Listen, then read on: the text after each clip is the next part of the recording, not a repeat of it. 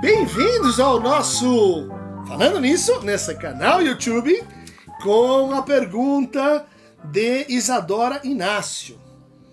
Poderia falar sobre se é problemático fazer análise com um amigo psicanalista? Uma pergunta e tanto essa, né?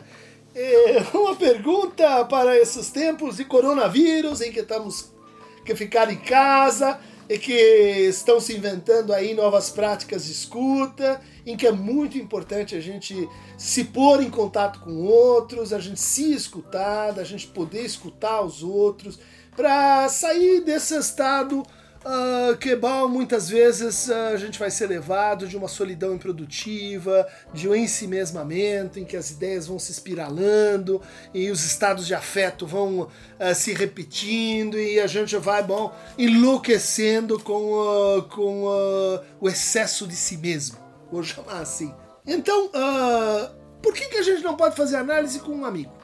Né? Tá lá, alguém que a gente conhece, que a gente saiu, uh, que a gente toma cerveja, porque daí a gente sabe que aquele cara é um cara legal. Então já passou num primeiro crivo, que é aquele momento assim é, de, de se abrir, de tatear quem é o outro. Não fica uma relação assim tão profissional, né? É, seria assim o melhor dos mundos, né? Eu consigo me abrir com aquele que eu já confio, aquele que eu já sei muita coisa sobre a vida dele, e, e, e aí eu posso também medir um pouco as coisas que ele fala, né? Ele fala uma coisa, eu posso Uh, sei lá, tirar o peso, ele fala outra, eu sei que aquele tema para ele é mais ou menos assim, então isso ajuda muito, né? A comunicação, a gente ficar numa relação empática, uma relação de identificação, né? Isso é ótimo. Não!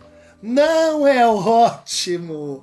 Isso não ajuda a psicanálise. Então, aqui já vou pegar a minha faca lacaniana, a minha adaga cortadora de alienações imaginárias, né? E brincando com você, dizer assim, o que se passa numa relação terapêutica ou mais especificamente psicanalítica não é uma identificação, né? E quando isso acontece, ah, o tratamento tende a ir mal. Né? O tratamento tende a, a, vamos dizer assim, a empacar. Claro que existe um uso proverbial, um uso proverbial da noção identificação. Que é isso que eu brinquei há pouco, né? Que tem que ver com empatia, tem que ver com você gostar da pessoa, achar aquela pessoa simpática. Mas, como é que Aristóteles define a amizade? Né? Uma relação ética, onde você tem uma diferença entre iguais. E, portanto, você não pode ser amigo, no sentido próprio, conceitual, do seu pai e da sua mãe. Por quê? Porque você não está de igual para igual ela está naquele lugar, você está no lugar de filho.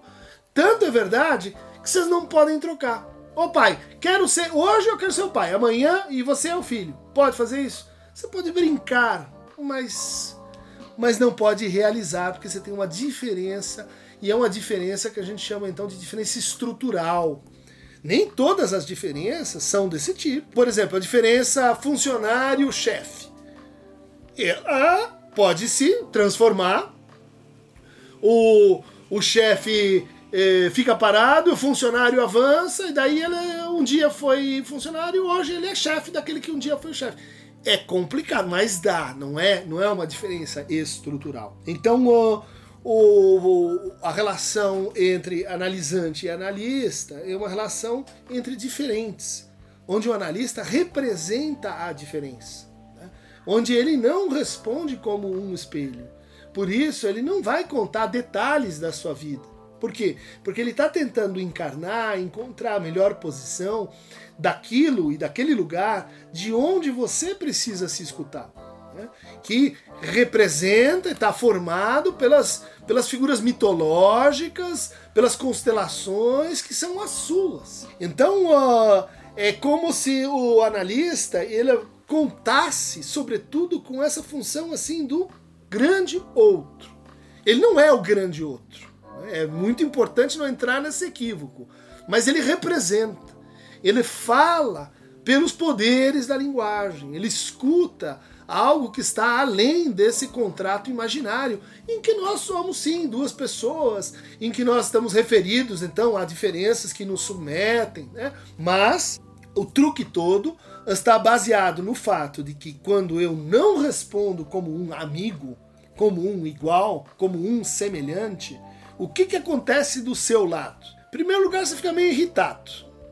Ah, não gostei. Eu, em segundo lugar, você fica meio curioso. Né? Quero saber o que será que ele diria. Em terceiro lugar, você começa assim a falar pelo outro, a, a colocar coisas no, no outro, criar coisas que são importantes para a gente descobrir qual é a lógica da sua repetição. O que, que é que são padrões de afeto, padrões de relação, padrões de sonho, padrões de pensamento, né? Que vão voltar a se encarnar naquela relação. Uma amizade, a gente pode dizer assim, ela tem um objetivo, que é perseverar em frente. Uma boa amizade, ela vai se aprofundando e ela fica para sempre. Uma boa análise não fica para sempre, ela termina. Porque a gente vai indo em direção assim ao núcleo base, aquilo que constituiu a ilusão dessa amizade, que constituiu uh, o, o, ponto fulcral daquela alienação, que é o que você está praticando na sua vida. Não é só aqui o problema. Aqui é um caso muito particular. Né? O problema real é lá fora. Por isso a pessoa vem fazer análise, não é para é, criar aqui um espaço diferente, que de fato isso acontece apenas, mas é para transformar o resto da sua existência. E isso só pode fazer, isso só pode acontecer se o psicanalista não tiver nesse lugar de amigo. Por outro lado, isso não significa, como parece que alguns entenderam, que o psicanalista devia ser seu inimigo que o psicanalista devia ser uma pessoa mal educada, ser uma pessoa que não responde assim em nenhuma circunstância como um outro parceiro, como um outro como você, como alguém que jamais é empático. Na verdade, a empatia, como a gente vem tentando mostrar, é justamente uma espécie de superação da identificação. A identificação, ela está baseada assim numa comunidade de gosto, numa comunidade de traço né? em que no fundo eu gosto de você porque você é como eu, é uma versão de mim. Você é tão legal porque você é uma é um replicante, né? Que é, que é como eu. Isso chama-se narcisismo. E o objetivo da análise é fazer assim uma redução, uma dieta uh, no seu narcisismo, mostrar que você não precisa de tanto narcisismo para viver algum mínimo é, é importante, mas consagrar uma vida a isso não é importante. E o tratamento do narcisismo vem do fato de você estar com o outro numa situação assim interessante, complexa, de muita intimidade, de muita uh, exposição que você não teria com um amigo. Com um amigo, por mais próximo que ele seja, você tem aquele ponto em que a gente tem que ficar meio igual. A gente tem que estar no mesmo partido. A gente tá, tem que pensar mais ou menos da mesma forma. Porque se eu te disser isso, isso pode romper a nossa amizade, porque vai romper o nosso pacto especular, o nosso pacto aqui em espelho. Então é justamente porque a gente se coloca num recuo, numa distância simbólica, que o sujeito pode se abrir né, e pode colocar de forma radical aquilo mesmo que ele jamais ousaria assim dizer, nem mesmo para si mesmo. E esse então é o seu uh, anti-amigo, não amigo, pró-amigo, pré-amigo, chamado o psicanalista. Para receber mais fragmentos uh, antipáticos um pouco, nesse caso, uh, clique aqui em Aqueronta Movebo. E fique em casa, hein? Quarentena. Você e seu amigo.